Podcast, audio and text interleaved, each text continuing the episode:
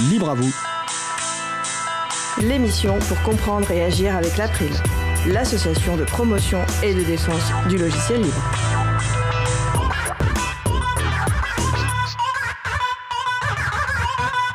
Bonjour à toutes, bonjour à tous dans Libre à vous. C'est le moment que vous avez choisi pour vous offrir 1h30 d'informations et d'échanges sur les libertés informatiques et également de la musique libre. La reproductibilité des environnements logiciels pour la recherche, ce sera le sujet principal de l'émission du jour. Avec également au programme la chronique de Laurent et Laurette Costi sur le thème Common Voice, la voix de son maître. Et également au début d'émission, la chronique d'Antanac sur la rentrée d'Antanac. Nous allons parler de tout cela dans l'émission du jour. Soyez les bienvenus pour cette nouvelle édition de Libre à vous, l'émission qui vous raconte les libertés informatiques, proposée par l'April, l'association de promotion et de défense du logiciel libre. Je suis Frédéric Couchet, le délégué général de l'April. C'est la seconde émission de la saison 6. Dans les nouveautés, une personne rejoint l'équipe des chroniques. Son nom, il vous sera révélé bientôt et sa première chronique aura lieu mardi 20 septembre. Un indice?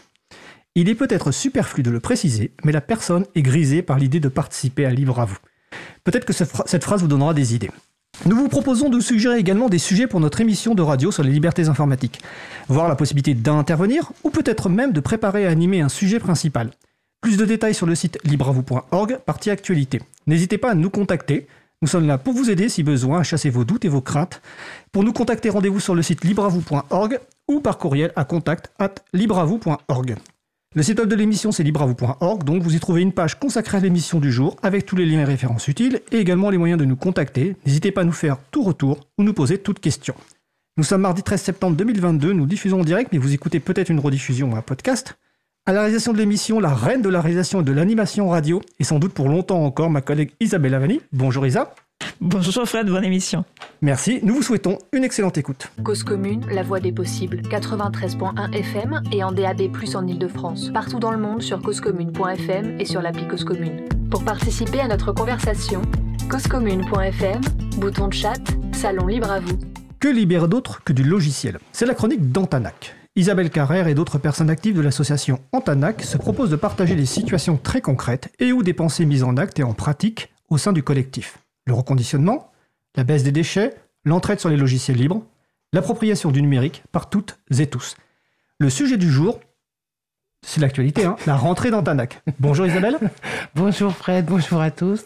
Euh, oui, oui, tout à fait. C'est pas un seul sujet aujourd'hui, comme c'est la rentrée. Euh, on n'a d'une part pas vraiment eu le temps de réfléchir à qu'est-ce qu'on avait envie de mettre en avant. Ce sera pour le, mois prochain.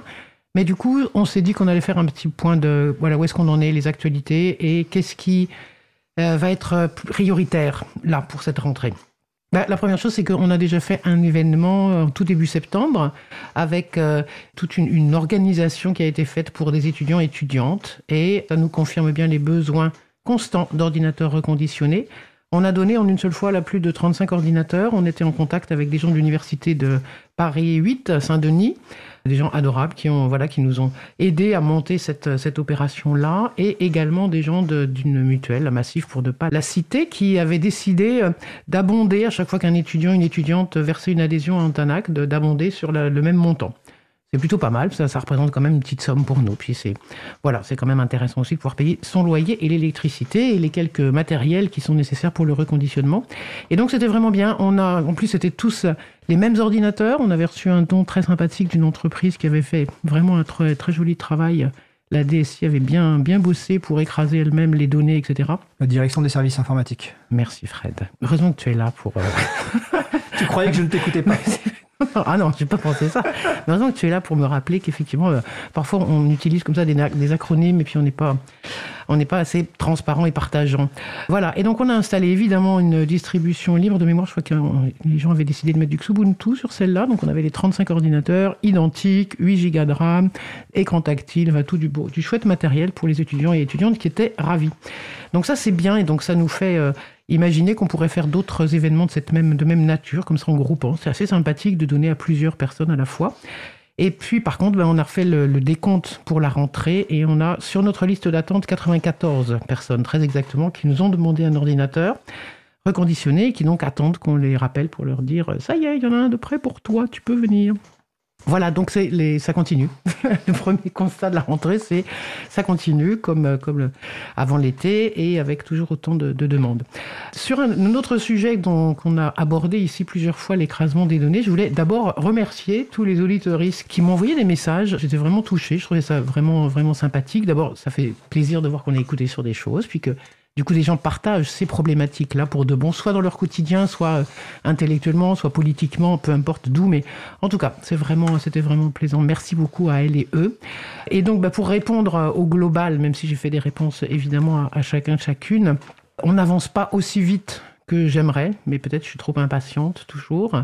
On va finir par y arriver. C'est-à-dire que, voilà, là, il y a plusieurs Antanakiens qui sont en train d'écrire euh, précisément les choses, euh, en développement, mais aussi en documentation de, de ce qu'ils développent, pour pouvoir apporter la preuve de l'écrasement et de la bonne fin des opérations, et pouvoir donner quelque chose, et continuer à, à avoir les discussions avec l'ANSI, et voir euh, comment on peut faire pour avoir les 30 000... Les L'ANSI. Si je sais, agence nationale, nationale. de la sécurité, des systèmes, d'information.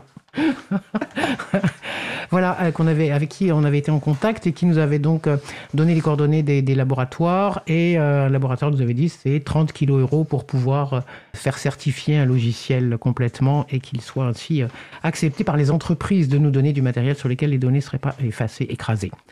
Voilà, donc on avance, on avance tout doucement, tout doucement, mais on va finir par y arriver. Le troisième sujet de rentrée, c'est évidemment les permanences d'écrivains numériques publics. Donc, comme tous les ans, on poursuit nos permanences dans notre local pour accompagner et aider les personnes dans les démarches qu'elles doivent réaliser selon les injonctions administratives et la soi-disant dématérialisation de tout cela qui est plutôt une déshumanisation des relations, mais bref. Voilà, on a toujours autant de demandes, les rendez-vous sont pleins d'une semaine sur l'autre. Euh, la nouveauté, là, cette année, c'est pour la rentrée, c'est qu'on a ouvert à la demande d'une directrice d'école primaire du 18e elle nous a demandé de l'aider et de soulager euh, la soulager, elle, de tout le temps qu'elle passe pour euh, débroussailler des sujets administratifs pour des familles et des parents qui n'arrivent pas à s'en sortir eux-mêmes et qui l'empêchent du coup d'être euh, là où elle doit et veut être avec son équipe pédagogique, mais peut-être aussi avec les enfants, ce qui peut être pas mal pour une directrice d'école. Parce que les sites comme les ENP, espaces numériques de travail, as vu, là, j'ai pensé à le dire, Fred, sont une trouvaille assez démoniaque. Heureusement, cette directrice est vraiment dans un état d'esprit intéressant parce qu'elle, elle refuse de mettre dessus les notes, les appréciations, les emplois du temps, etc. Elle veut garder tout ça dans le, réellement dans le partage sur euh, des cahiers ou dans les contacts mammifères avec les, gens et les parents. Euh, mais elle veut bien quand même, de temps à autre, faire passer un message global pour les 200 familles en une seule fois et pour ça, de se servir de l'espace. Encore faut-il que pour cela, les gens aient ouvert leur espace en question sans perdre les identifiants qu'on donne en début d'année, et puis qu'ils sachent s'en servir, qu'ils puissent aller sur Internet, qu'ils veuillent le faire, etc. Et là, notre permanence, du coup, c'est non pas de forcer pour que quoi, qui que ce soit, euh, soit voilà, se sente obligé d'eux, mais en tout cas expliquer, montrer, montrer que c'est faisable, possible ou pas, et euh, voilà, discuter avec les gens de ce qu'ils peuvent ou pas faire sur ces sujets-là. Il y a un autre site aussi qui est très intéressant qui s'appelle Facile Famille. Facile. Ah, tu parles d'un nom. Là-dessus sont informatisées toutes les démarches sur Paris pour toutes les crèches, les garderies, les centres de loisirs, la cantine, les études, les frais scolaires, etc. Je ne sais pas si toutes les grandes villes se sont dotées d'un tel outil, mais en tout cas, là, c'est mis en place par la DASCO, la Direction des Affaires scolaires, et ça vaut son pesant de cacahuètes, parce que c'est bien entendu pour faciliter, comme son nom l'indique, les démarches, centraliser toutes les données D'ailleurs, je ne sais pas où est-ce qu'elles sont stockées, ces données-là, mais bon, ça pourrait être une question à poser à la mairie. J'ai rapidement regardé, il y a d'autres villes qui ont un même portail de même acabit, mais bon. En tout cas, ce qui est sûr, c'est que la moindre erreur ou un manque de précision dans les informations transmises, ça peut amener à une surfacturation ou un enfant qui ne sera pas accueilli dans un centre de loisirs, etc. Donc là aussi, pareil, cette permanence va permettre d'aider sur ces sujets-là. Euh, notre autre sujet de rentrée, c'est euh, les questions des D3E. Là, ça n'est pas résolu, des 3 E. Donc là, euh, hein, on le sait, là, des 3 E, non, vous dites aussi, les déchets électroménagers, électroniques, électriques, etc. Bref, tout ce qui nous reste, une fois qu'on a reconditionné, nous-mêmes, on, en produit des déchets. Euh, alors, bon, je sais bien qu'il y a des élans un peu partout, euh, de plusieurs sur la sobriété, qui devient un mot à la mode. J'espère que pour autant, il ne sera pas vidé de son sens. On espère que ça va avoir des effets et on peut penser que de plus en plus de personnes sont sensibles à la question du réemploi, du reconditionnement plutôt en termes de pas de gâchis et pas encore avec beaucoup une vraie conscience du nombre euh, de produits de base qui constituent un ordinateur. Mais enfin, bon, c'est un petit début. On espère que ça va avancer dans ce sens-là. Les ateliers de formation reprennent aussi cette semaine. Et puis sur le reste de la vie de l'association, on va rester encore un petit peu là parce que bah, de toute façon, on ne nous a pas proposé de local ailleurs. Donc on va rester ici, même si on n'est pas voilà, c'est pas obligatoirement le, mieux, puis on n'a plus de place, mais on, va rester là. Et alors, je fais une annonce pour une fois, une fois n'est pas coutume, mais comme c'est la rentrée, je peux me permettre, on a enfin lancé une, une page sur Hello Asso. Parce qu'on a eu un peu eu peur en milieu d'année, euh, juste un peu avant l'été, là, avec des problèmes financiers un peu conséquents. Et du coup, euh, on s'est dit, bon, qu'est-ce qu'on pourrait faire Voilà. Donc, il y a une page Hello Asso en Tanac, sur lequel, euh, ben voilà, c'est bienvenu a un petit coup de pouce ou, une aide. Et puis, évidemment, les aides, enfin, c'est, je répète sans doute, mais c'est une asso qui est ouverte, c'est-à-dire que qui que ce soit qui a envie de venir faire un peu du reconditionnement, nous donner un coup de main sur une chose ou une autre, ou qui a envie de monter un atelier, etc., sera la bienvenue. Merci beaucoup. Bah écoute, merci Isabelle. Alors quand tu dis vous, restez là, je vais préciser que c'est au 18 rue Bernard Dimet dans le 18e. Uh-huh. Le studio de la radio c'est au 22, donc nous sommes voisins et voisines. Et euh, ce vendredi d'ailleurs, 16 septembre 2022, nous organisons à la fois une journée porte ouverte au studio, donc de 10h jusqu'à tard et un apéro en fin de journée et je crois que tu seras présente. Absolument, je serai là. Et donc si des gens veulent rencontrer bah, Antanac, soit elles viennent au 18 rue Bernard Dimet bah, au jour d'ouverture, hein, sur, vous regardez sur antanac.com, Antanac euh, c'est avec un K. Et sinon vous pouvez venir vendredi notamment pour en fin de journée pour mm. rencontrer euh, Isabelle Carrère et les gens d'Antanac et les autres animateurs et animatrices de la radio. Super, merci Fred. Bah écoute, en tout cas c'est moi qui te remercie. Nous allons faire une pause musicale. Après la pause musicale, nous parlerons de reproductibilité des environnements logiciels pour la recherche. En attendant, nous allons écouter Sacrifice par Hello Lortomy. On se retrouve dans 3 minutes 30. Belle journée à l'écoute de Cause Commune, la voix des possibles. Cause Commune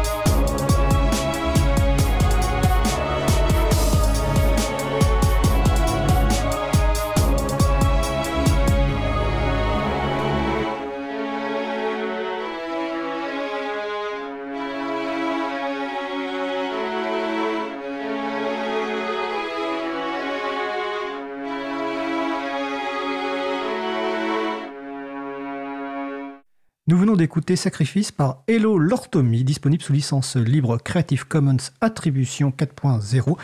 Ellie Lortomy est un euh, beatmaker français. Je vous renvoie sur la page libravou.org. Il y a un lien vers une interview qu'il a donnée il y a quelques mois au site Au bout du fil. Nous allons changer de sujet. Retrouvez toutes les musiques diffusées au cours des émissions sur causecommune.fm et sur libreavoue.org. Libre à vous, libre à vous. L'émission de l'April sur les libertés informatiques. Chaque mardi de 15h30 à 17h sur Radio Cause Commune, puis en podcast. Donc nous allons poursuivre par notre sujet principal qui porte sur la reproductibilité des environnements logiciels pour la recherche avec nos deux invités, Sarah Cohen de Boulakia. Bonjour Sarah. Bonjour. Et ah ben, j'allais dire Tanguy Le Carour, non mais je préciserai qui est Tanguy tout à l'heure. Et Conrad Insen. Bonjour Conrad. Je vous de préciser un petit peu après. Je précise, bon, en fait il y a une troisième personne dans le studio, c'est Tanguy Le Carour qui a grandement aidé à préparer cette émission. Tanguy qui travaille notamment pour l'entreprise, qui travaille pour l'entreprise libriste Easter Eggs euh, qui héberge euh, la prime, hein, qui nous héberge nous, et qui est l'un des organisateurs des 10 ans de Geeks dont on parlera en fin d'émission et qui ont lieu à Paris en fin de semaine. Alors n'hésitez pas à participer à notre conversation soit sur le salon web dédié à l'émission, sur le site causecommune.fm, bouton de chat, salon libre à vous, euh, soit par téléphone, euh, si vous voulez, au 09 72 51 55 46. Je répète, 09 72 51 55 46. Alors l'idée de cette émission est venue suite à une émission il y a quelques mois, en février 2022, sur la science ouverte, dans laquelle l'un des intervenants, suite à une question sur les possibles bugs de logiciels utilisés dans la, recherche, et utilisés partout dans les logiciels, est-ce que ça pourrait avoir un impact? Évidemment, la réponse était oui, et cet intervenant n'est pas rentré dans les détails, mais par contre a exprimé, euh, enfin, utilisé l'expression de reproductibilité logicielle ou reproductibilité des environnements logiciels pour la recherche. Donc on s'est dit on va consacrer ce sujet, un sujet de, cette émission, à ce thème-là. À la fois la reproductibilité en général pour que vous, compreniez l'importance, et puis après évidemment précisément des environnements logiciels et puis euh, des solutions éventuellement qui existent. Mais d'abord, première question, on va commencer par une présentation de deux personnes invitées. On va donc euh, commencer par Sarah Cohen-Boulakia. Donc bonjour, donc moi je suis euh, enseignant-chercheur à l'université Paris-Saclay, je suis professeur et je suis directrice de ce qu'on appelle un GDR, un groupement de recherche au CNRS, le Centre national euh, classique. D'accord. voilà. Euh, Conrad Ilsen Oui, alors moi je suis chercheur au, même CNRS déjà cité, le Centre national de recherche scientifique, et plus précisément au Centre de biophysique moléculaire à Orléans. D'accord. Et toi, Sarah, ta spécialité, c'est plutôt quoi? Alors, c'est plutôt la bioinformatique, mais je suis informaticienne de formation. D'accord. Alors, Premier grand thème, on va essayer de. Alors, je précise voilà, que des gens arrivent euh, sur le salon web, donc n'hésitez pas à nous rejoindre. Il y a Marie-Odile qui est euh, traditionnellement présente, et Marie-Odile que je salue parce que c'est elle qui va faire la transcription de l'émission. Je rappelle que toutes nos émissions sont transcrites grâce au travail important de Marie-Odile Morandi. Moi, effectivement, tout à l'heure, je discutais avec une personne euh, là-haut au studio qui me demandait quel était le sujet de l'émission du jour, et je lui disais, bah, ça va être la reproductibilité des environnements logiciels pour la recherche, et j'ai bien senti qu'il avait jamais entendu parler de ce terme. Et c'est vrai que moi, depuis l'émission avant la mission de la science ouverte en février dernier, j'avais pas forcément entendu parler de ce terme précis. Alors, est-ce que vous pourriez expliquer donc, euh, on va dire la question, l'importance de la reproductibilité déjà au sens large dans la recherche? Qui veut commencer? Sarah Oui, je veux bien tenter. Alors, disons qu'un des grands principes un peu de base qu'on va avoir en science et en recherche, c'est qu'on va chercher à avoir des, une science qui est cumulative. On va se reposer sur des connaissances, sur des résultats qui, ont, qui sont préexistants. Ces résultats, il faut qu'ils soient solides. Il faut qu'on puisse les reprendre. Il faut qu'on puisse vraiment se baser dessus. C'est un peu comme un édifice. C'est important que les, voilà, les fondations soient solides.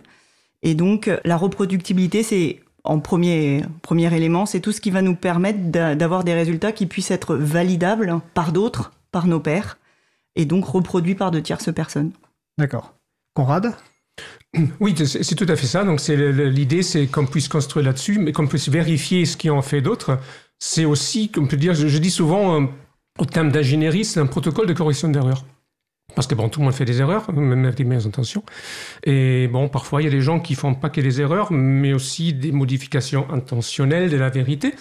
Même, euh, dans la recherche Pour le dire gentiment, oui, malheureusement, des histoires de fraude font... Bah, ils sont pas si fréquents que ça. Il faut pas non plus exagérer. C'est pas le, je crois que l'erreur est un problème beaucoup plus fondamental que la fraude aujourd'hui.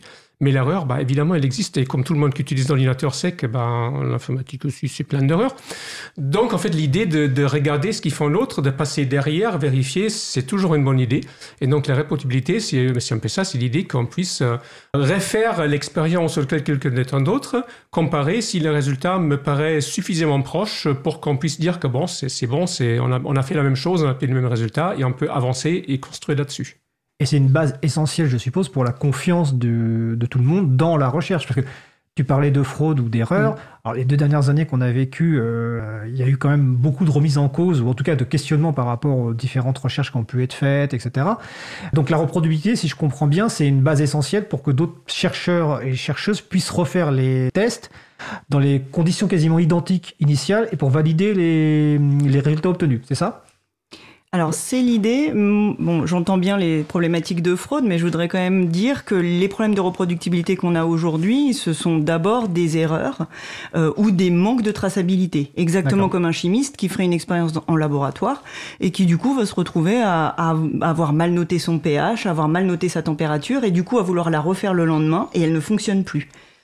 Voilà. Donc euh, là, on a cette problématique avec en informatique des données euh, qui sont de plus en plus présentes, de l'informatique qui est de plus en plus dans nos sociétés, et se pose la question de euh, je veux reproduire une expérience soit qui a été faite par un collègue, soit moi-même, au bout de quelques semaines.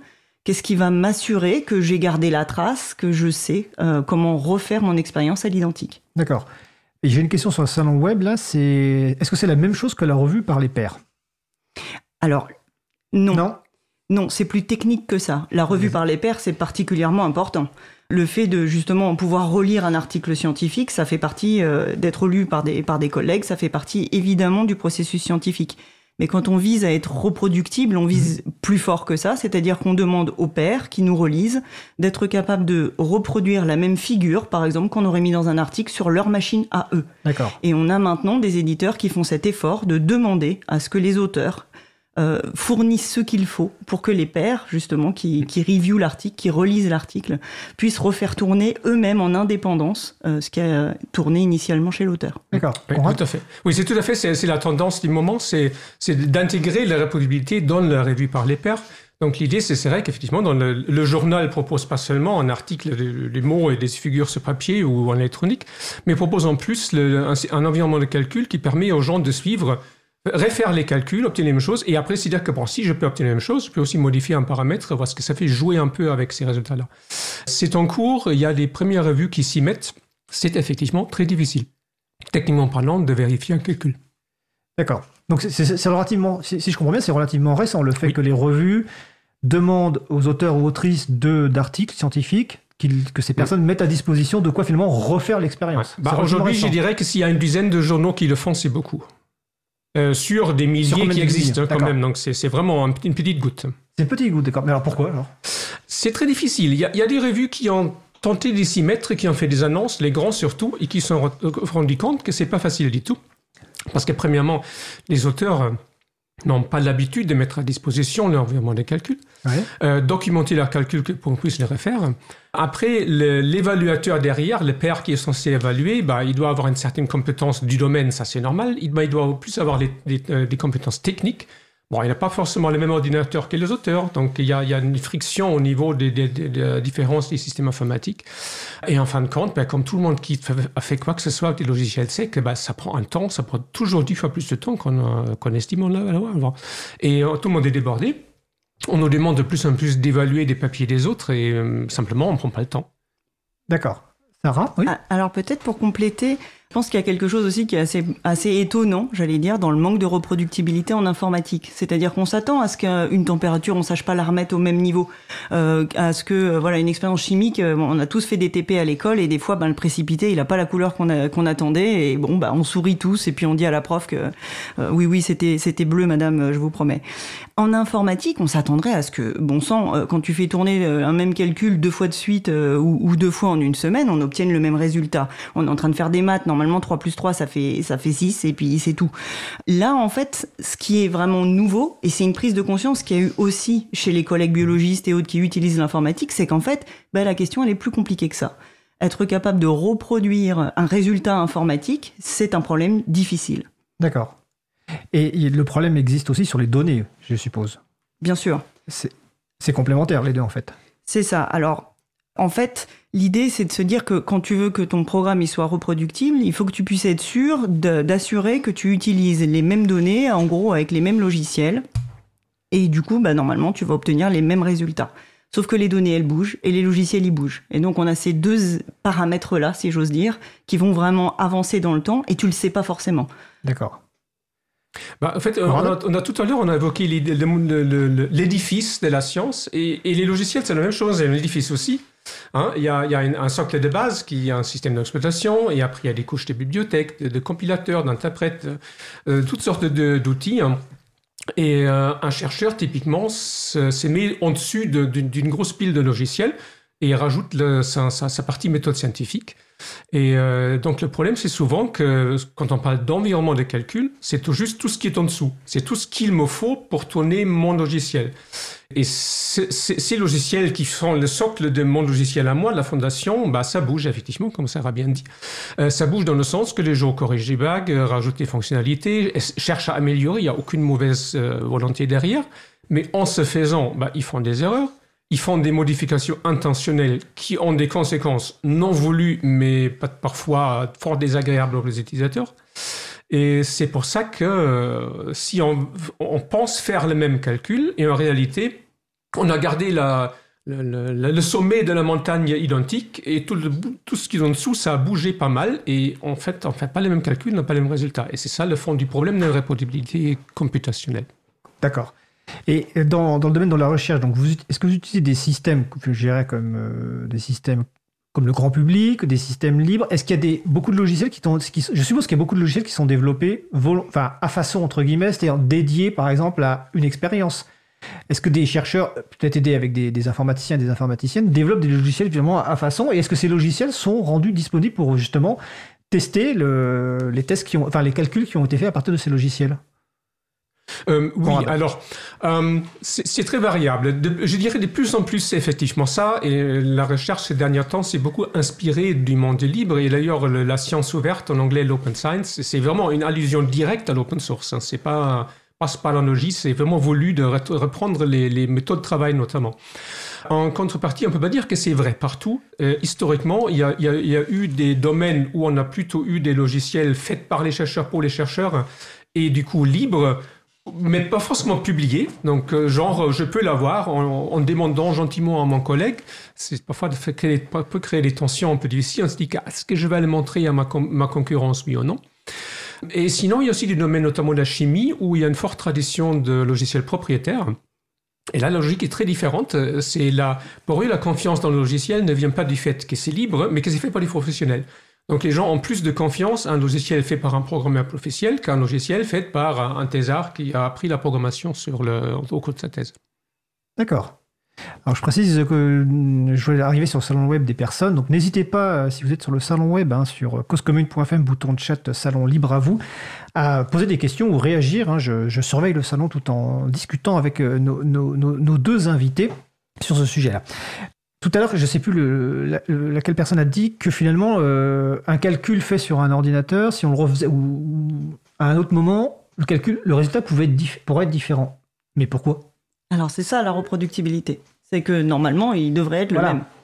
Et, c'est ce qu'expliquait là Conrad euh, à l'instant, c'est qu'en fait, aujourd'hui, eh ben, nos, ordinateurs sont devenus beaucoup plus complexes qu'ils ne l'étaient avant. Alors, avant, quand ils n'étaient pas reproductibles, c'était des bugs. Euh, ne citons pas certains, certains j'ai OS qui me vient, Operating System, système euh, d'exploitation, système d'exploitation, merci, euh, qui euh, était euh, franchement buggé. Euh, aujourd'hui, c'est plus, comme l'expliquait Conrad, le fait qu'on a cette, le fait d'empiler en fait des couches un peu logicielles. On, on, a toujours maintenant des systèmes d'exploitation par-dessus lesquels on va avoir des langages qu'on et on va installer ce qu'il faut pour pouvoir les utiliser, par exemple du Python. À l'intérieur de Python, on a un certain nombre de librairies. Alors, Python, c'est un langage de programmation. Voilà. Euh, et donc, on va se retrouver quand on, quand on veut refaire tourner euh, un programme qu'on a codé euh, précédemment à s'assurer, à devoir s'assurer que est installé sur ma machine tout ce qu'il faut. Sauf que bah, potentiellement, euh, j'ai pu avoir une mise à jour qui s'est faite un petit peu, euh, et du coup, eh ben, c'est plus exactement la même version de Python, et donc j'ai une de mes librairies qui réagit pas comme d'habitude, et ça crache pas forcément, ça ne va pas me dire attention, il y a un problème, mais ça peut changer un arrondi dans un calcul, ça peut, voilà, ça peut changer un comportement logiciel. Ça, c'est un exemple un peu gros grain, mais ça fait partie des choses qui sont possibles. D'accord. Conrad, est-ce que tu as un exemple précis qui serait parlant de, de, ce, de ce phénomène Oui, je, peux citer un exemple qui a, qui a fait un peu de bruit dans mon domaine il y a, il y a, deux, trois, trois ans. Rappelle, rappelle, quel est ton domaine ah, mon, mon, mon, domaine, c'est la biophysique euh, computationnelle. Donc, euh, une des techniques expérimentales qui est largement utilisée en, en chimie, en biochimie, c'est la, la, RMN, la résonance magnétique nucléaire, qui sert à identifier les structures euh, de, de molécules en mesurant l'environnement chimique de chaque atome. Et c'est une technique très bien développée, très stable, bien établie et très routinière. Et euh, il y a donc des, scripts d'analyse de données qui produisent immédiatement des, choses qu'on veut avoir. Et donc, un de ces jeux de scripts euh, qui était largement utilisé a été trouvé un peu euh, défectueux d'une certaine façon il y a trois ans par une équipe qui s'est rendu compte que ça fonctionne effectivement très bien sous Windows où ça a été programmé, c'est des scripts Python, et ça donne des résultats aléatoires sur Linux. Et donc ils ont fouillé un peu, et la cause du problème c'était que euh, le logiciel, le script fait l'hypothèse que si je demande la liste des fichiers dans un répertoire, elle est triée par ordre alphabétique. Ce qui est vrai sur Windows pour Python, et c'est pas vrai sous Linux. C'est pas garanti non plus, hein, c'est simplement un malentendu d'une certaine façon. Et, comme les auteurs ont testé uniquement sur Windows, bah, ils ne sont pas rendus compte. Maintenant, c'est le problème du deuxième niveau. On a des centaines de papiers qui utilisent ces scripts-là. Et évidemment, ils disent pas s'ils ont utilisé Linux ou Windows. Et du coup, on ne sait pas si on peut faire confiance aux résultats. Donc ça, c'est un, cas assez banal, mais assez typique pour ce genre de problème. Alors banal, mais un peu effrayant quand même. Ah, un peu effrayant, oui. Surtout pour la partie de la personne qui a développé ça, c'est. Ça c'est sûr, ça c'est sûr. Mais bah, les conséquences aussi pour tous ces gens qui ont travaillé, investi beaucoup d'efforts pour utiliser ces scripts. Et bon, leur intérêt n'est pas ces scripts-là, et ça fait partie du problème. Leur intérêt, c'est les résultats. Pour eux, c'est quelque chose qu'ils utilisent comme ils utilisent une machine à écrire. Bon, aujourd'hui, ou utilisent un, un, logiciel pour faire leur mail. Ils réfléchissent pas euh, forcément à ce genre de logiciel. C'est pas leur centre d'intérêt. Alors justement, comment se passe la collaboration entre euh, vous qui faites de la recherche et les personnes qui développent ces outils? Ou peut-être que ce sont les mêmes des fois, mais euh, comment ça se passe si par exemple, on, je sais pas, on est une chercheuse, euh, on travaille sur un domaine, on n'a pas de compétences informatiques, mais par contre on repose sur du développement logiciel, donc je suppose qu'il y a dans l'équipe de recherche quelqu'un qui s'occupe, une personne qui s'occupe du développement logiciel.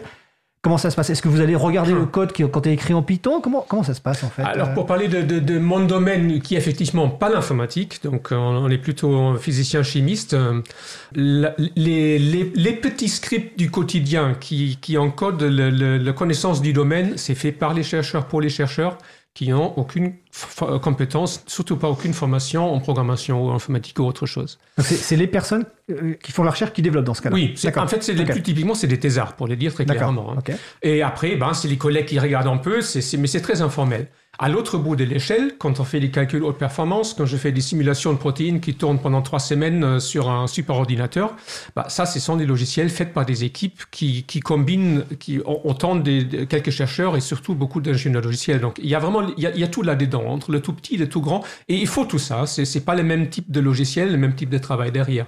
D'accord. Sarah, tu voulais rajouter quelque chose? Oui, alors en bioinformatique, on va retrouver un peu des, choses un petit peu plus structurées, si j'ose dire, parce que c'est un domaine dans lequel, euh, justement, euh, la création même du mot, c'est des biologistes et des informaticiens, et puis des gens qui sont au milieu, entre les deux, euh, soit qui proviennent de l'informatique, soit de la biologie, mais en tout cas qui, qui parlent un langage commun. Et donc, si on prend l'Institut Curie, l'Institut Pasteur, tous ces grands instituts, on va avoir souvent une direction des systèmes informatiques, donc une DSI, qui va gérer des aspects essentiellement euh, d'infrastructure, s'assurer que tout le monde ait une machine, que les serveurs tournent, etc. Et puis on va avoir des équipes de bioinformatique, des hubs de bioinformatique, dont le métier finalement va être de faire l'interface avec les chercheurs de bio qui produisent des données. Et donc, on va avoir vraiment des mécanismes dans lesquels les biologistes vont venir, ben voilà, j'ai fait un nouveau séquençage d'un génome euh, avec une PCR ou autre, comme on entend beaucoup maintenant.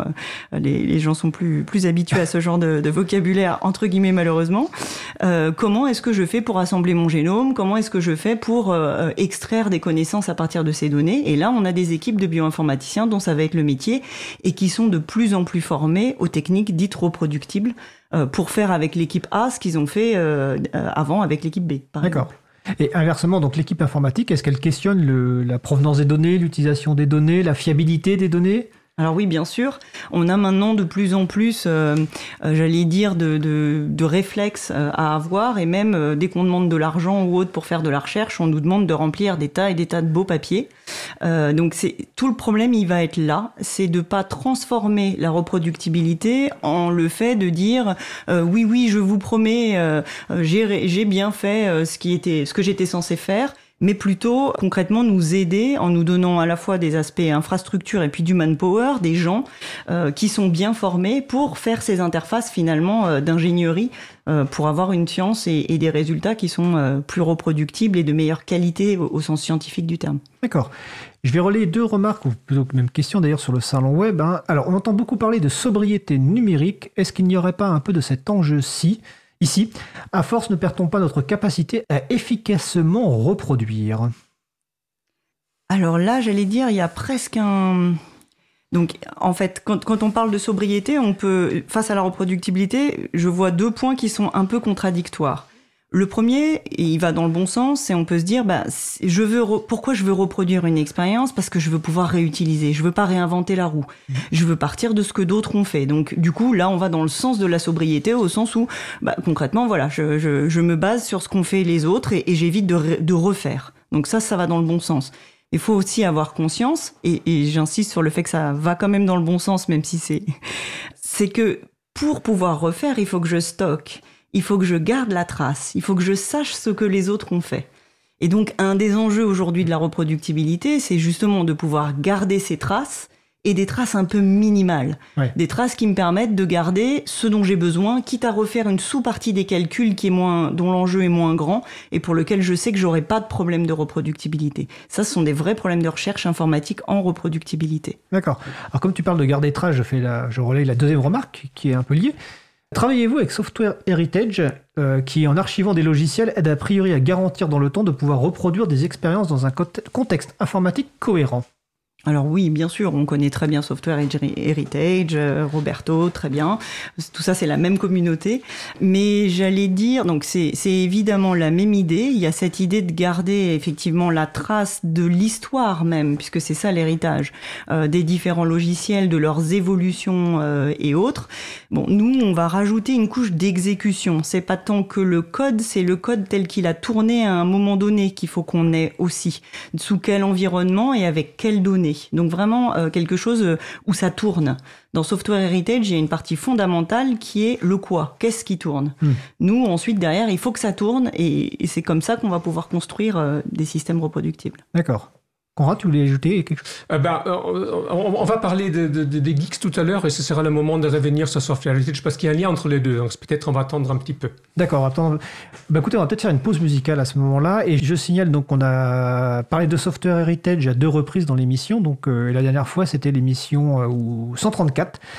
Donc c'était pas avec Roberto Di Cosmo à l'époque, je sais plus avec qui c'était, mais on me le mettra sur le salon web. En attendant, on va faire une pause musicale. Donc je cherche juste la pause musicale parce que elle est là. Euh... Et eh ben voilà, nous allons écouter Last Dance par Zero Project. On se retrouve dans 3 minutes. Belle journée à l'écoute de Cause la voix des possibles.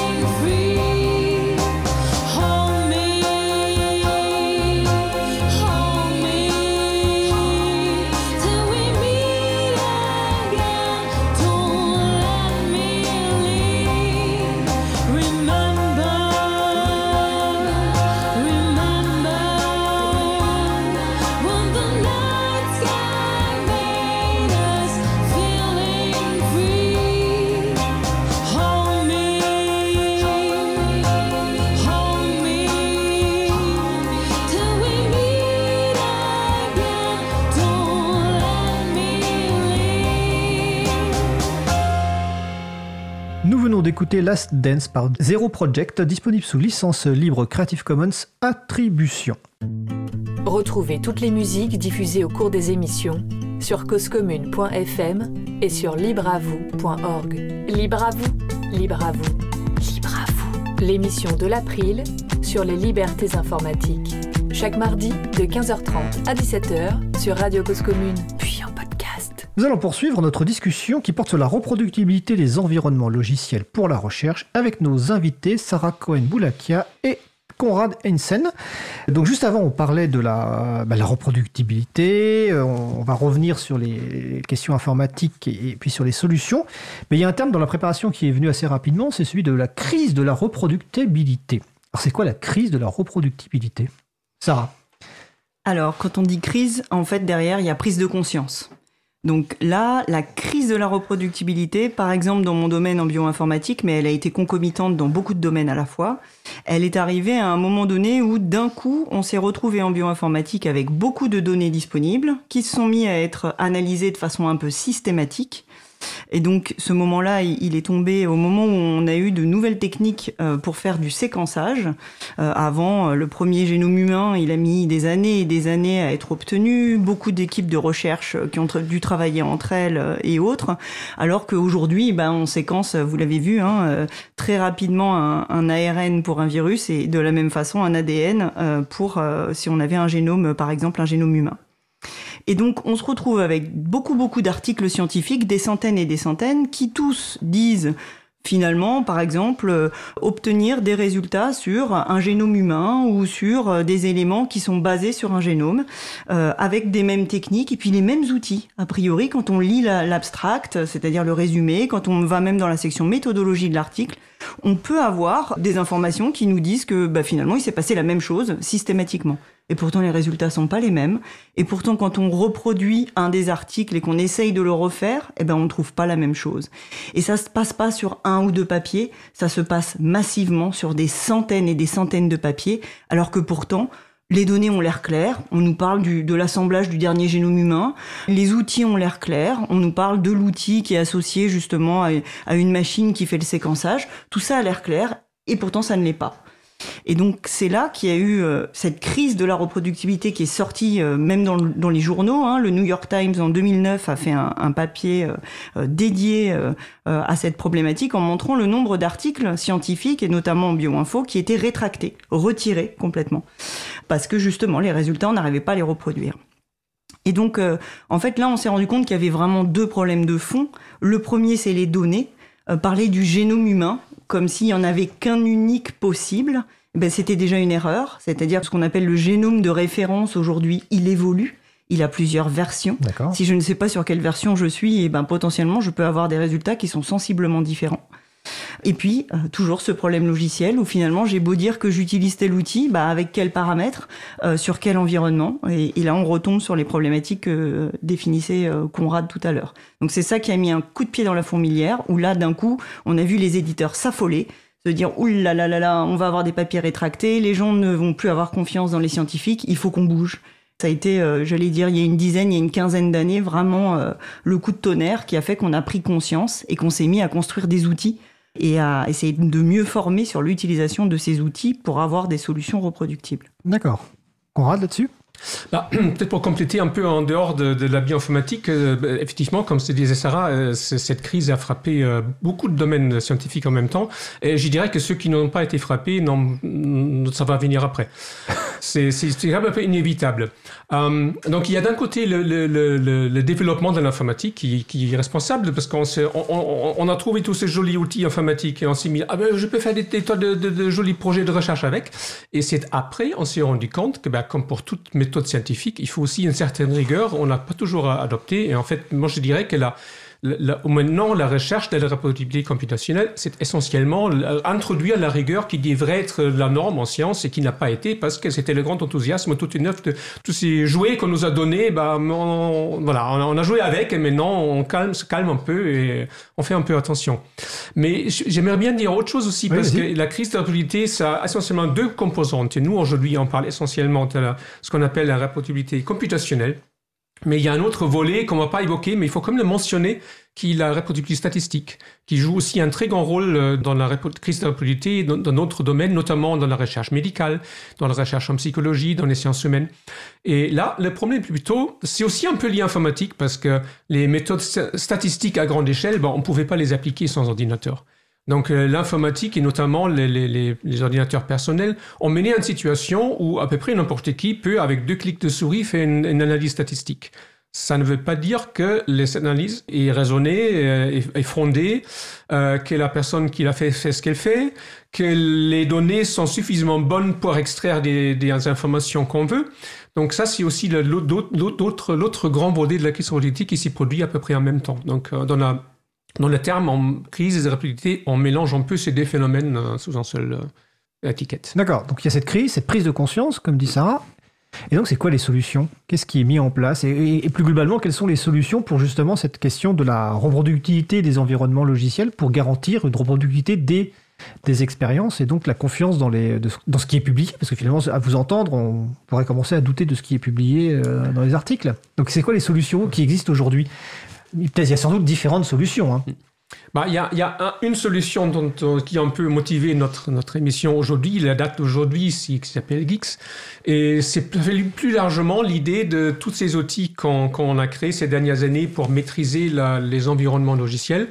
C'est une, une gestion, c'est simplement un meilleur traçage de ce qu'on fait, traçage de, provenance des, logiciels, et ça va me dire que les, les, données aussi, moi je suis pas trop dans les données expérimentales, hein. mais le problème de fond est le même. Donc euh, plutôt que dire que j'ai fait un script et je lance avec euh, oui, Python 3.8, c'est ce que ça me dit quand ça lance, je dis attention, c'est Python 3.8 compilé avec GCC 7 ou avec GCC 6 Bon, évidemment, tout le monde se dit que ça ne devrait pas faire de différence. Oui, je suis d'accord, ça ne devrait pas, mais on a trouvé que de temps en temps, ça fait une différence. Et ce serait mieux de, le noter au cas où quelqu'un trouve deux ans plus tard que la différence importante. Il vaut mieux que je la note dès aujourd'hui. Et donc, l'idée de tous ces outils qu'on est en train de développer, c'est de, de tracer précisément chaque étape d'un calcul. Parce que si je me mets, moi je dis, mon calcul, c'est je lance un script Python. En réalité, c'est la dernière étape d'un calcul. L'étape précédente, c'était de compiler, un de Python. Et si je remonte, ça, c'était quelque part, euh, ça remonte à, 200 octets que quelqu'un a tapé à la main dans un ordinateur. Et de là, on construit couche par couche un environnement logiciel. Donc l'idée, c'est, notamment de Geeks, c'est d'enregistrer tout ça du début à la fin, et pour, pour qu'on puisse les refaire à l'identique. S'il faut, ça prend beaucoup de temps, mais on peut. Et ça peut-être encore un point de revenir à la sobriété euh, qui a été évoquée euh, tout à l'heure. Euh, évidemment, reproduire, ça, refaire, refaire, ça sent comme si on refait du travail pour rien, pour juste pour vérifier que c'est la même chose. pour moi, le but à long terme, c'est que la reproductibilité n'est pas quelque chose qu'on évolue tous les jours, mais qu'on arrive à un stade où les outils sont tellement fiables que la reproductibilité devienne la norme et qu'on n'a plus besoin de la, vérifier. On la vérifie euh, une fois par an pour être sûr que tout va bien, mais pas en permanence comme on fait maintenant parce qu'on est stressé un peu par la crise. Donc si je comprends bien, l'objectif de ces outils, dont Geeks, dont on va parler un mm. peu plus après, c'est d'avoir un, de garder trace de l'ensemble, c'est-à-dire à la fois des, différents, bah, comme tu dis, euh, scripts Python, mais aussi de l'environnement logiciel sur lequel il tourne, des données aussi à côté pour être sûr que c'est les bonnes données. Euh, donc quelque part, c'est d'avoir un, historique. On dit, bah, voilà, cette expérience a été faite tel jour avec telle et telle version de logiciel, et de manière à pouvoir la reproduire. Donc techniquement, c'est on, on, refait un ordinateur, enfin on réinstalle un système, où finalement il y a des outils un peu plus automatisés qui permettent de quelque part de revenir en arrière. Imaginons qu'on est sur un système avec une version X, mais on vous refait l'expérience d'il y a six, semaines. Comment ça se passe? Est-ce qu'on réinstalle un nouveau système ou est-ce qu'on est capable de revenir en arrière? Bah, les deux se font. Les deux se font. Et, idéalement, évidemment, on n'aimerait pas devoir réinstaller un système, mais ça, ça se fait parce que bah, quand on n'a pas d'autre solution, c'est mieux que rien.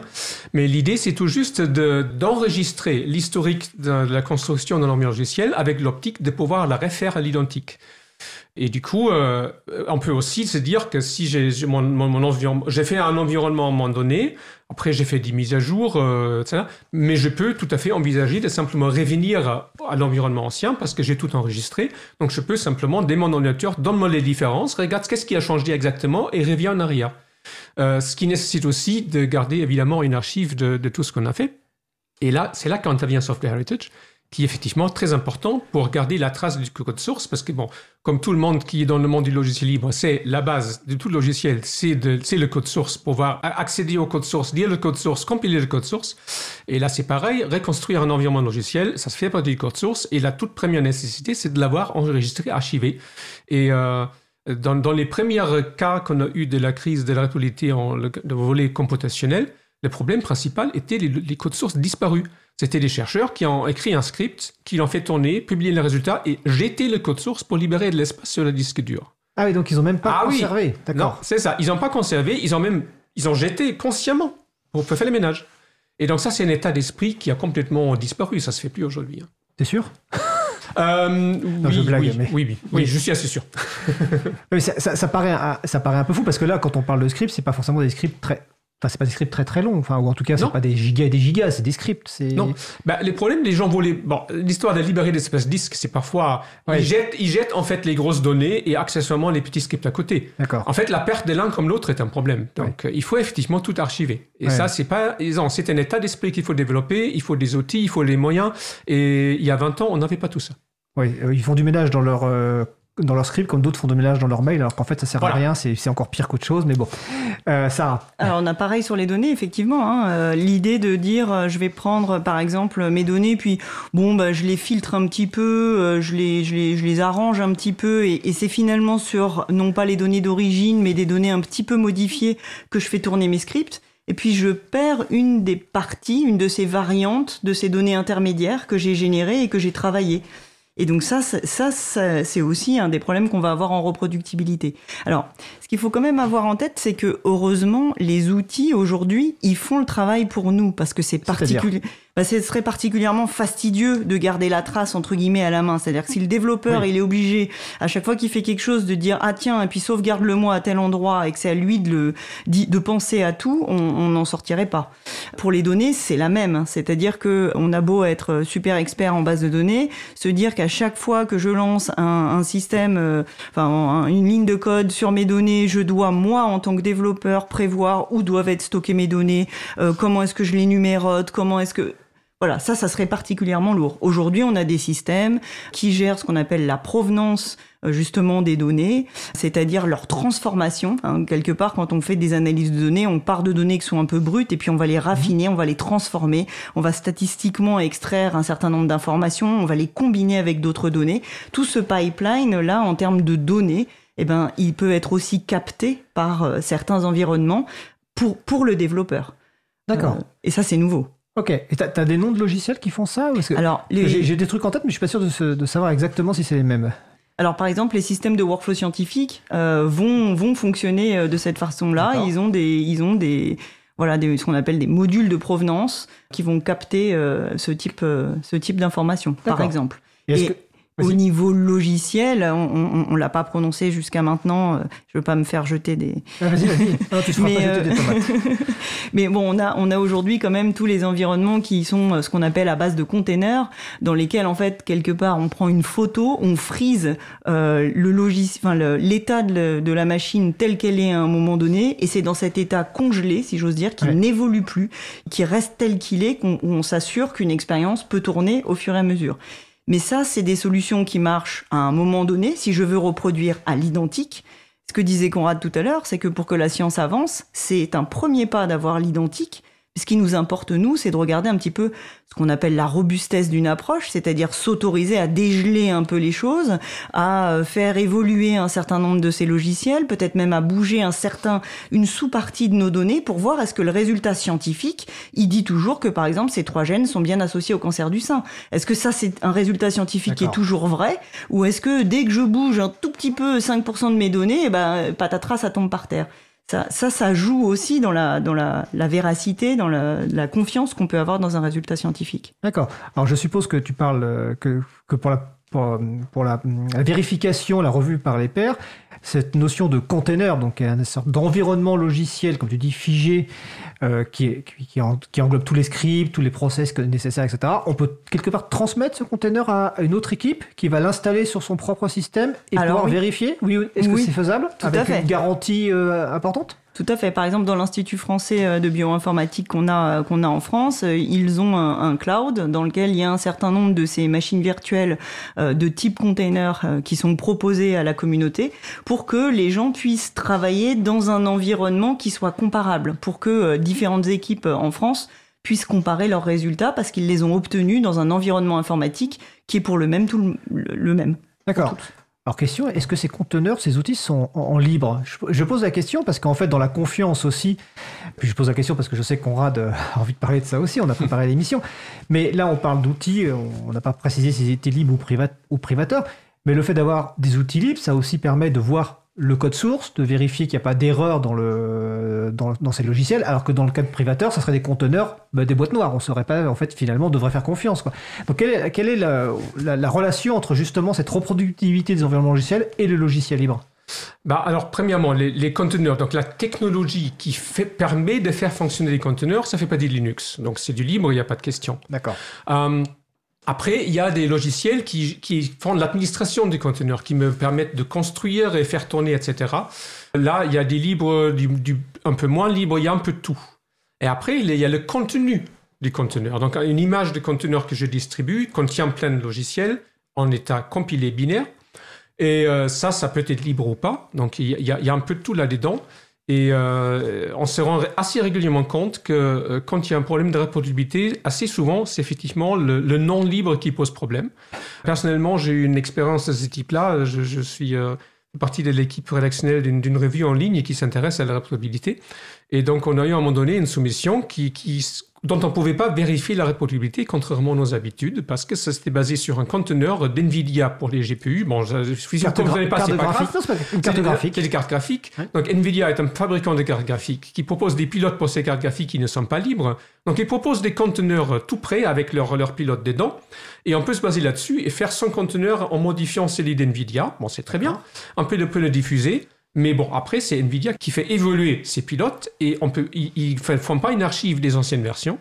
Et, du coup, ben, on s'est retrouvé avec quelque chose qui, euh, euh, six mois après le calcul d'origine, n'était plus reproductible parce que Nvidia avait, avait modifié sa chaîne d'outils de, et c'était fini. Là, c'était carrément un problème du, du, propriétaire parce que si c'était pas, si c'était du code source libre, bon, on l'aurait trouvé dans Software Heritage. Ouais. Voilà. Je, Marie-Odile, sur le, sur le salon web, a une question. Ces conteneurs sont-ils en France? Alors, je suppose qu'elle fait référence à l'hébergement notamment des données. Ce ne sont pas des objets physiques. Des conteneurs, c'est voilà, oui. ils sont nulle part. C'est des, des, si, ils sont des, machines. Ce sont des machines, mais bon, on peut les copier facilement. Donc la question dans quel pays ils sont, on n'y réfléchit pas. C'est un peu comme un gâteau avec une recette. On a la recette du conteneur, c'est quelques lignes, ça. Ça peut être, euh, enfin, c'est tout petit. Et ensuite, le gâteau, eh ben, on le fabrique sur son propre ordinateur. D'accord. Ok. donc là, on parlait de, de, de containers. Geeks, ça semble être différent. Euh, alors je précise que Geeks, ça s'appelle, ça s'écrit G-U-I-X. Et on parlera tout à l'heure après des journées Geeks, mais très rapidement. Donc défi Conrad, essayez d'expliquer ce qu'est Geeks. Oui, en fait, c'est la, partie la plus difficile parce que c'est plein de choses qui sont liées, mais euh, on comprend le lien seulement quand on a vraiment, quand on est à fond des dents. Et pour, plus de gens, ça s'arrête avant. Alors, euh, Geeks, si vous regardez sur le site web de Geeks, ça se présente comme une distribution de Linux. Ça se prend comme un gestionnaire de paquets. Donc là, gestionnaire de paquets veut dire qu'un paquet, c'est une unité de distribution de logiciels. Et donc, Geeks fait partie des gestionnaires de paquets. Euh, il y en a d'autres. Il, y a, Debian à son système APT, par exemple. Bon, je crois que pas mal des auditeurs ils connaissent l'un ou l'autre des gestionnaires de paquets. Donc, Geeks en est, un autre. Euh, Geeks, mais Geeks est aussi, et c'est pas tellement mis en avant sur le site, aussi un gestionnaire de conteneurs. Donc, le plus connu dans le monde parmi les chercheurs s'appelle Docker, c'est le plus connu en général, mais c'est un gestionnaire de conteneurs qui est fait pour le déploiement de, systèmes logiciels euh, à l'échelle industrielle. Ce mm. C'est pas fait spécifiquement pour la recherche pour la reproductibilité. Donc, Gix est un autre gestionnaire de conteneurs qui peut coopérer avec Docker. On peut par exemple créer une image Docker avec Gix par exemple, mais du coup ça devient reproductible. Donc Gix est plus, plus l'outil, comme disait Sarah, c'est plus l'outil qui applique la recette et en fait le gâteau. Donc, donc Geeks est, une, est un, c'est encore compliqué parce que Geeks c'est deux choses en même temps. Geeks est le robot qui fait la cuisine, mais c'est aussi la collection de recettes. C'est tout en un. C'est tout en un pour une très simple raison. C'est pour tout juste éviter qu'il y ait une, perte de cohérence entre les recettes et le robot qui fait la cuisine. Ah, j'aime cette image. Que le robot de cuisine, c'est vraiment pas mal comme, description pour Geeks. Mais on, fait, on, travaille toujours d'ingrédients de, base. Donc, le robot de cuisine Geeks, il prend que, que du code source et, fabrique des gâteaux de plus en plus compliqués. Donc, il fait d'abord une couche de biscuit, après la crème chocolat, et fait, fait, le rouleau, tout ça, il le coupe en tranches et assemble ça, etc. Donc, tout ça, c'est fait euh, étape par étape. D'accord. Hmm. Alors je précise qu'on parle notamment de Geeks déjà parce que c'est une des solutions à la, question de la reproductibilité et également parce que donc euh, en fin de semaine donc du 16 au 18 septembre à Paris ont lieu les 10 ans euh, de Geeks donc Geeks a déjà 10 ans et que vous êtes euh, Sarah et toi Conrad intervenants et intervenantes dans ces, ces journées. Alors l'un des organisateurs, donc euh, Tanguy, qui est à côté de nous, nous dit que les, salles sont pleines, mais vous pouvez encore venir. Par contre, on prévient quand même que voilà, c'est quand même dédié à des gens qui ont envie de comprendre effectivement ces choses-là. C'est pas forcément. On va pas dire que je pense pas que quelqu'un qui aujourd'hui utilise une distribution libre pour faire de la bureautique ou autre chose va. Est-ce que cette personne va utiliser Geeks Non. Donc c'est plutôt un public effectivement soit de chercheurs, soit aussi d'industriels finalement, parce que finalement la question de la reproductibilité dans la recherche et dans l'industrie, c'est assez proche. Juste pour des Geeks, alors les journées Geeks s'adressent quand même un peu à une certaine expertise technique. Donc même quelqu'un qui veut se lancer dans Geeks, c'est pas ces journées-là qui font le tutoriel pour les débutants. Donc c'est des rencontres plutôt euh, de personnes de Geeks en fait. Oui, c'est ah, pour la communauté Geeks et pour les gens qui s'intéressent à des sujets connexes comme la reproductivité en recherche, qui est le sujet de la première journée vendredi, mais ça s'adresse plutôt aux développeurs geeks et aux gens qui sont peut-être intéressés à devenir développeurs, qui sont utilisateurs et veulent faire le pas pour devenir contributeurs. Donc c'est ça le public visé, c'est pas les débutants. D'accord. Mais ceci dit, donc vendredi, j'ai bien retenu que si vous voulez entendre parler Sarah et Conrad de reproductibilité et les rencontrer, vous pouvez venir. Et peut-être euh, le week-end éviter de venir, sauf si effectivement ça vous a donné envie. À l'IRIL, euh, oui. Sinon, on a appris ce matin qu'il y a une transmission directe euh, en vidéo et évidemment tout sera enregistré aussi. C'est moins bien que nous nous rencontrons en vrai, mais c'est quand même pas mal. Effectivement, euh, Tanguy nous a dit que c'était transmis euh, en, vidéo, donc c'est donc du 16 au 18 septembre à Paris, donc à l'IRIL, donc c'est à Jussieu, c'est ça, IRIL Jussieu, oui. Et de, toute façon, toutes les informations sur le site libreavou.org. Et en tout cas, on souhaite un bon anniversaire. Vous transmettrez, euh, cher Tanguy, un bon anniversaire à, à, Geeks et aux mm. équipes qui développent Geeks, parce que 10 ans, c'est voilà, merci. Mais pour revenir rapidement à la question de l'industrie, etc., effectivement, euh, la question de la reproductibilité euh, concerne d'autres domaines que la recherche. Il y a par exemple l'histoire de la cybersécurité. Pour être euh, un, grand client de, ces techniques, par exemple, c'est Bitcoin. Parce que ce qui est important, si on veut être faire confiance à un réseau Bitcoin, que ça tourne réellement le logiciel Bitcoin et pas un logiciel truqué. Donc, du coup, on est intéressé à mettre en, public pas seulement le code source, mais aussi la recette qui produit le gâteau à partir de la recette. Donc, pour valider que pas seulement la recette est la bonne, mais aussi que la recette a réellement été appliquée et pas une autre. D'accord. Il y a des domaines complètement différents aussi. Euh, par exemple, j'ai souvent parlé avec des chercheurs chez, chez EDF, EDF euh, e Recherche, pour lesquels euh, la reproducibilité des calculs d'évaluation de, des centrales euh, électriques s'impose parce que c'est une, une, obligation légale. Donc, quand ils utilisent des, des, logiciels pour des calculs pour prouver que leur centrale respecte certaines normes, ils doivent fournir la preuve de reproductibilité des calculs. Donc, il y a la même notion qui se présente dans d'autres domaines où on, veut pouvoir vérifier euh, qu'un calcul fait ce que ça, qu'est-ce que son auteur affirme que ça fait. Donc, ce n'est pas que de la recherche, non. Ok. Alors peut-être pour compléter, de façon plus générale, hein, en industrie aujourd'hui, parce qu'on a changé en fait de façon de programmer, on programme plus comme il y a 15 ans, notamment dans les industries, on utilise beaucoup de microservices, des nouvelles façons euh, de construire des architectures euh, logicielles. Des environnements comme Docker ou autres sont omniprésents hein, dans vos données bancaires, euh, dans vos données médicales. Bien sûr, il y a ce, ce type de, de structures qui sont derrière donc voilà, c'est plus pour rassurer les auditeurs. En recherche, on se pose des questions de fond sur comment rendre nos environnements reproductibles et plus facilement manipulables euh, tout en étant reproductibles. En industrie et autres, euh, la reproductibilité sur des choses qui sont faites de façon journalière, quotidienne, où c'est un peu tout le temps les mêmes, les mêmes processus qui tournent, euh, évidemment que ça c'est reproductible. D'accord. Et euh, est-ce qu'il y a une, la reproductivité informatique à 100%, ça existe euh, ou ça existera? Est-ce qu'on Bah. pourrait être sûr euh, Bah, tout dépend euh, quel effort on est, on est prêt d'investir. Donc la question, c'est plutôt pas si c'est possible, mais si, si les moyens valent l'effort. Parce que là, nous, on a parlé d'environnement logiciel. Bah, pour ça, il faut d'abord, il faut du matériel. Il faut un processeur qui est compatible. Je peux, toute ma, ma belle pile logicielle, si en bas, à la base, je n'ai pas un processeur qui peut l'exécuter, je fais rien avec. Bon, là, actuellement, la plupart des gens, c'est dans les processeurs Intel ou compatibles et qui sont à tous les coins de rue. On n'a pas trop de peur que ça disparaisse, mais bon, je suis assez sûr que dans 50 ans, on n'en parlera plus des x86. Donc, euh, après, on peut passer dans les machines virtuelles. Est-ce qu'ils sont réellement compatibles avec les processeurs d'origine y y a- On peut toujours pousser plus bas.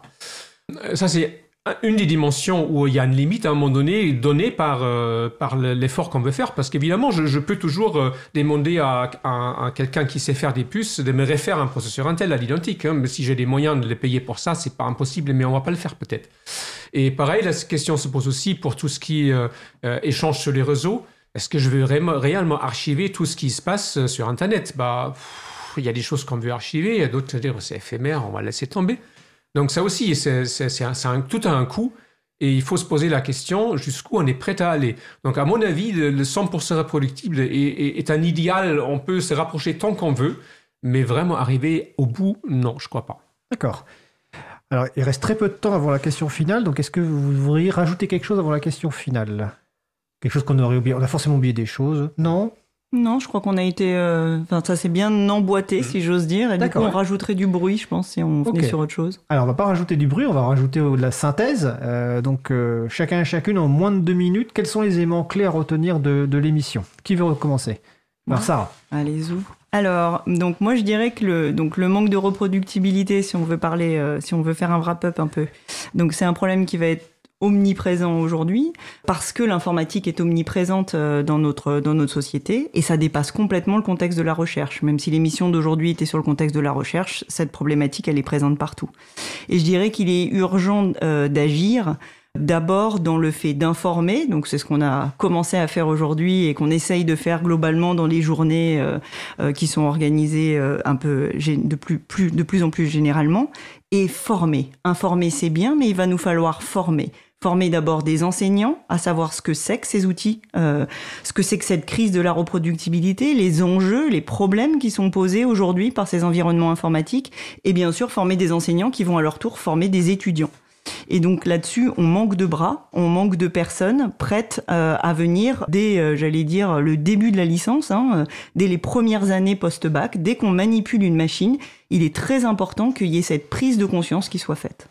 D'accord. Merci, Sarah. Conrad Oui, moi je vais prendre un peu un autre point de vue complémentaire, c'est que pour moi la reproducibilité fait partie des labels de qualité d'une certaine façon. C'est comme on a maintenant les normes ISO pour n'importe quelle partie de la production industrielle. Dans le monde de- de- du calcul de l'informatique, dans tous ces contextes, euh, la reproducibilité devient, à mon avis, un label de qualité, une preuve de rigueur qui ne dit pas que ce qu'on fait est vrai, ni faux, c'est pas ça, mais qui donne confiance. Et euh, dans ce sens-là, il faut effectivement euh, encourager, c'est bien de parler aux jeunes, il faut déjà parler aux chercheurs en, cours. Il faut leur expliquer que ben, la rigueur fait partie de la, la méthode, scientifique. Et euh, il y a aussi une obligation morale à tout moment de tout bon chercheur d'améliorer ses pratiques. Donc moi je vois, ça c'est un peu dans ce sens-là.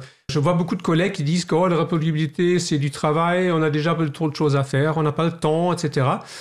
Bah, si j'ai pas le temps de m'améliorer, est-ce que je devrais faire de la recherche ou pas?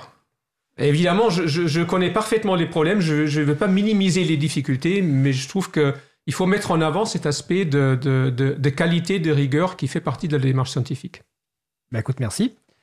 Euh, je vais juste préciser donc que, Sarah est une, alors je sais pas, c'est une vingtaine de, de décodeuses du numérique. En tout cas, le, CNRS a, publié une petite, alors c'est une bande dessinée qui présente euh, des, bah, des, chercheuses hein, dans différents domaines. hein. C'est présenté, c'est un portrait qui est présenté sous forme de BD, donc euh, et avec un petit un petit résumé de la vie de la personne, de- des problèmes qu'elle a pu avoir quand elle était, euh, quand elles, ont- quand elles, qu'elles- quand elles étaient à l'école, et c'est malheureusement des problèmes que les femmes ont beaucoup. Euh, je le conseille, je crois qu'il vaut 6 euros. C'est ça. Donc on mettra le, lien sur le site web libravou.org. Ça s'appelle les décodeuses du numérique et c'est vraiment un, et c'est accompagné aussi de, ressources pour euh, être utilisé dans les écoles.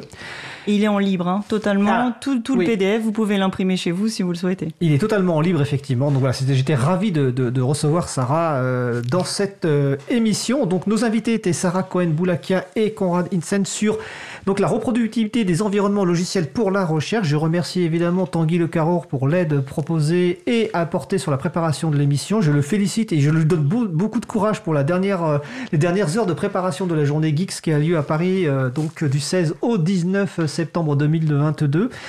Euh, on mettra évidemment les références sur libreavou.org et ça sera diffusé en ligne également pour les personnes qui voudraient s'intéresser. Je rappelle que Conrad et Sarah seront partie des personnes intervenantes lors de ces journées. Vous intervenez quel jour? Le premier, vendredi. Vendredi, oui. Le vendredi. Vendredi, c'est la journée de la recherche. D'accord. Eh ben, euh, allez, la journée du vendredi. En tout cas, merci à vous. Je vous souhaite une belle fin de journée. Merci beaucoup. Nous allons faire une pause musicale. Alors je disais, nous allons faire une pause musicale. L'artiste que nous allons écouter est Jazzar. Jazzar, euh, pour Jazzar, la musique est surtout un moyen de recréer un souvenir ou une ambiance. Cet artiste est originaire de Riron et depuis cette ville centrale de la Costa Verde en Espagne, il n'hésite pas à voyager pour découvrir les capitales européennes. Et on aime bien Jazzar dans l'émission car deux de nos jingles, c'est de la musique de Jazzar. Sometimes, c'est les virgules de transition et Waiting Room, on l'utilise uniquement quand on a des problèmes techniques, c'est-à-dire que vous ne l'avez jamais écouté jusqu'à présent, puis quand on est toujours sorti. On va écouter C Ghost to LA, on se retrouve dans moins de 4 minutes. Belle journée d'écoute de Cause Commune, la joie des possibles. Cause commune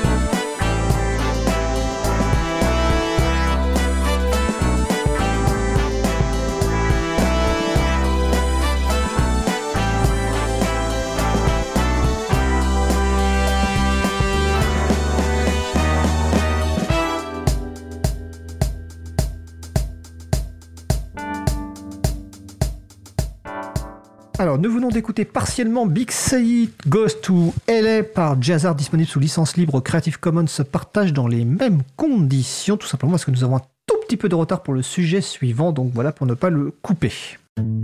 Retrouvez toutes les musiques diffusées au cours des émissions sur causecommune.fm et sur libreavoue.org. Libre à vous, libre à vous, libre à vous. L'émission de l'april sur les libertés informatiques chaque mardi de 15h30 à 17h sur Radio Cause Commune, puis en podcast. Nous allons passer au dernier sujet. Comprendre Internet et ses techniques pour mieux l'utiliser, et en particulier avec des logiciels libres et services respectueux des utilisatrices et utilisateurs pour son propre bien-être, au particulier et celui de la société en général. C'est la chronique à cœur vaillant La Voix est libre de Laurent Costi, administrateur de l'April, et de sa fille Laurette. Le titre de la chronique du jour, enregistré il y a donc quelques jours, Common Voice, la voix de son maître. Hello Laurette, euh, ce n'est pas un peu soudain ce départ pour l'Espagne euh, dans le cadre de tes études? Tu en avais parlé à tes parents au moins? Ouais, je me ris juste le projet depuis plusieurs mois et en parle régulièrement, oui. Mais bon, j'en arrive à la conclusion que parler à quelqu'un qui joue en même temps à Shattered Pixel Dungeon, ça rend amnésique. je suis pas sûre que la dernière étude de l'université d'Oxford sur le jeu vidéo explore cette piste.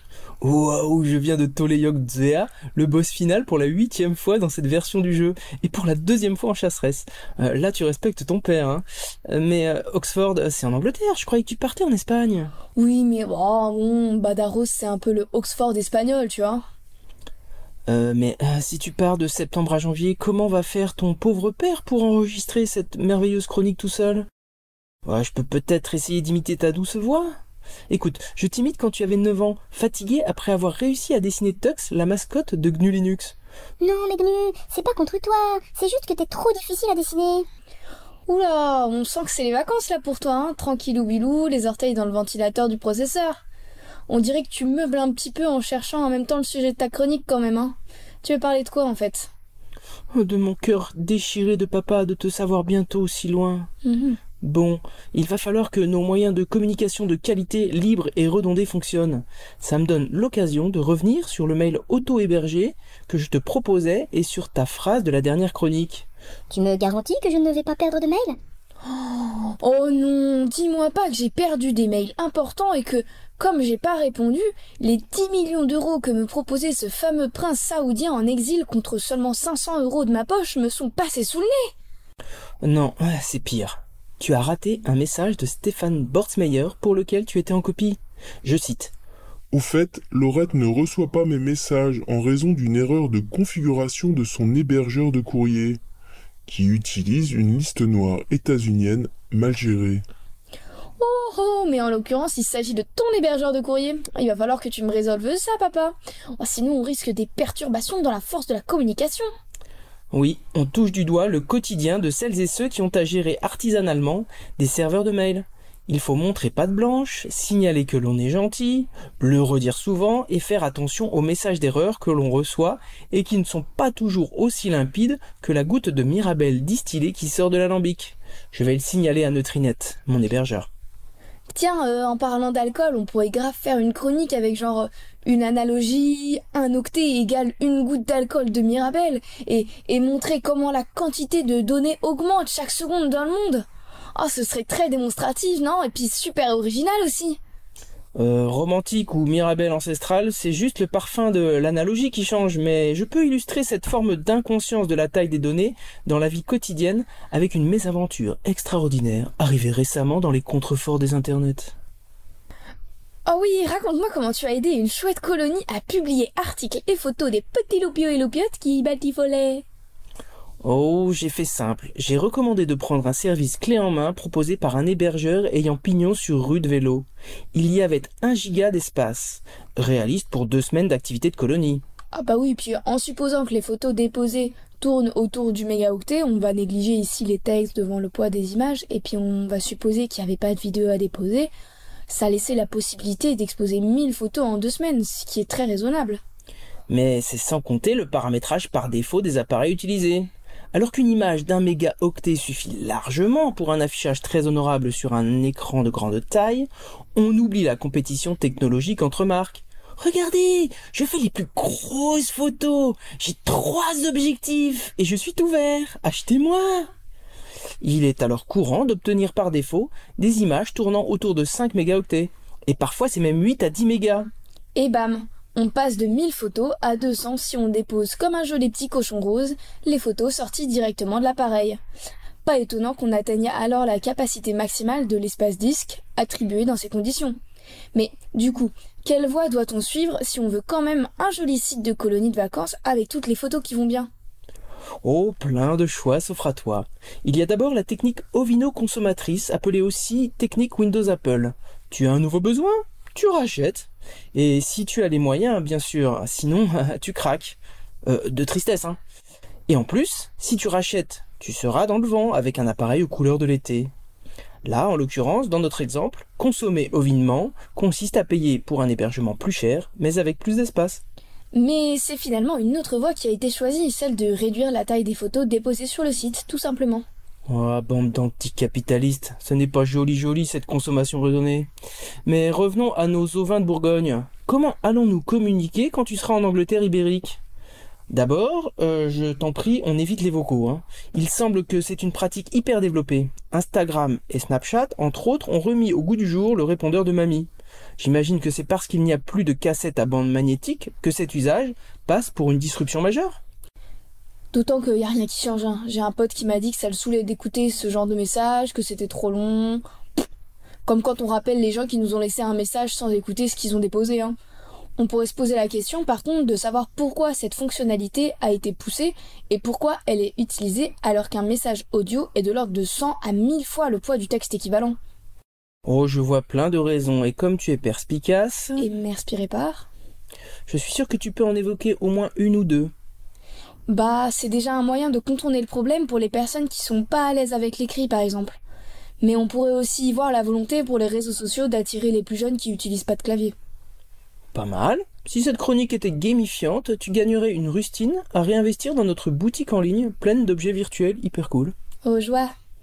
Et puis aussi, en encourageant des vocaux plutôt que des messages textuels, on réalise la prophétie du besoin toujours plus grand d'infrastructures ou de nouvelles technologies, comme la 5G par exemple, pour pouvoir transmettre toutes ces données. Bravo, encore une rustine pour toi. Bon, à moi cette fois. Sans doute un argument à deux rustines d'ailleurs.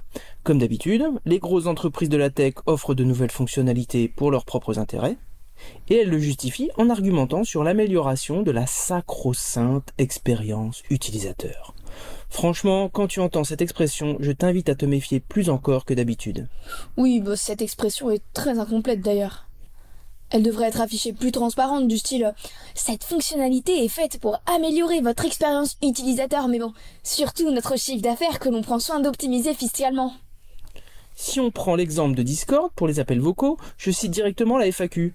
Que fait CRISP sur Discord? Nous avons intégré CRISP pour améliorer encore plus notre expérience des appels vocaux. Nous utilisons l'apprentissage automatique pour supprimer les bruits de fond qui ne sont pas des voix humaines, comme des aboiements de chiens, les aspirateurs ou les claquements de porte. Bon, au moins ils sont honnêtes. Ils écrivent bien notre expérience, bon, c'est c'est la leur qu'ils veulent améliorer, pas la nôtre. Effectivement, et au passage, ça révèle que les conversations sont scrutées. De là à ce que ces données nourrissent le RIA privé. Bon, moi je préfère les projets qui nourrissent les communs numériques. Oui, bah justement, parle-moi de Common Voice, ce projet de Mozilla qui te fait lire des phrases bizarres tout seul dans ta chambre, mais qui, oh, je cite le site, aide à apprendre aux machines comment les humains parlent vraiment. Bah bien sûr, avec des projets comme ça, on peut pas devenir une licorne cotée en bourse du jour au lendemain, mais bon, moi je trouve ça quand même plus beau de contribuer au commun. Ton sens de l'esthétique t'honore. Et puisqu'on est dans les citations, je cite Wikipédia, Common Voice est un projet de myriadisation. Le but est de produire une base de données libre pour la reconnaissance automatique de la parole. Les audios et leurs transcriptions sont ensuite réunis dans une base de données du domaine public sous licence Creative Commons 0. Cette licence permet aux développeurs d'utiliser la base de données vocales pour leurs applications de reconnaissance vocale, sans coût ni restriction. Et il est soutenu par des volontaires qui enregistrent des phrases avec un microphone et vérifient les enregistrements d'autres utilisateurs, comme toi mon papa. Oui, alors modeste hein, ma contribution, quand on voit que 22 foufous ont par exemple enregistré plus de 40 000 petites phrases depuis 2017, début de l'existence du projet. Bravo à tous ces contributeurs et contributrices, et aux autres, euh, dont moi, du coup, et qui ont permis jusqu'à ce jour de cumuler 23 gigaoctets de données pour un total de 868 heures validées. Mais ça sert à quoi tout ça? Qu'est-ce qui pourrait donner envie à une fille comme moi, dont la voix est en plus précieuse pour la base de données en manque de timbre féminin, de contribuer à un tel projet? Oh, je vais te donner un exemple de ouf ouf. Avec cette base de données, mes petits camarades des CMEA ont proposé un service en ligne libre et gratuit qui permet de transcrire un fichier audio ou vidéo. Tu déposes le fichier, tu donnes une adresse mail, et tu reçois quelques minutes plus tard un lien pour ton fichier retranscrit. Au passage, n'hésite pas à aller jeter un œil au site libre à lire, mis en place et animé par l'April. Outre toutes les transcriptions incroyables, toutes faites manuellement avec les oreilles celles-là, tu comprendras tout l'intérêt de retranscrire les fichiers. Ah oui, j'ai trouvé, ça s'appelle Scribe, et on trouve cet outil de transcription à l'adresse scribe.cma.org. Et puis pour le site de transcription dont tu parlais, c'est librealire.org. C'était la page de publicité, nous pouvons maintenant revenir à notre histoire. Qui n'est pas tout à fait finie. Un libriste qui travaille sur un autre projet de foufou, en l'occurrence Scénarii, une chaîne éditoriale, a trouvé que ce serait mieux si l'outil proposait une ponctuation. Il a donc amélioré le programme et rendu tout ça à la communauté. C'est vraiment chouette, ces contributions croisées qui enrichissent les communs numériques. Bon, c'est décidé, je vais contribuer à quelques phrases lues et écoutées du genre Au fil des années, l'organisation en viendra à privilégier les espadrilles au pichou. Bon, je te laisse car si tu veux rattraper les premiers contributeurs et contributrices, tu as du teint sur la branche. La bise mon espagnol bretonne. Bisous mon espagnol breton. Nous venons d'écouter la chronique de Laurent et de Laurette Costi, donc à cœur vaillant, la voix est libre. Nous approchons de la fin de l'émission, nous allons terminer par quelques menus annonces.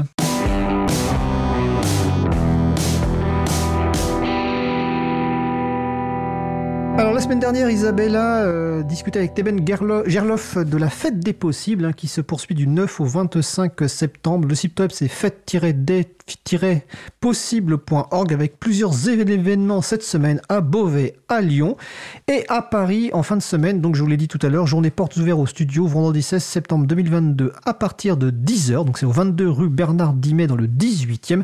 Mais vous retrouverez évidemment toutes les infos sur le site causecommune.fm. Et la semaine prochaine, vendredi 23, nous aurons un apéro April et aussi Chaprine, notre service en ligne. Mais j'aurai l'occasion d'en reparler, mais vous pouvez noter la date, vendredi 20, non, vendredi euh, 23 septembre, excusez-moi, à partir de 19h. Et je vous invite à regarder le site de l'agenda du libre, agendadulibre.org pour retrouver tous les événements organisés en France et même euh, dans certains autres pays comme la Belgique.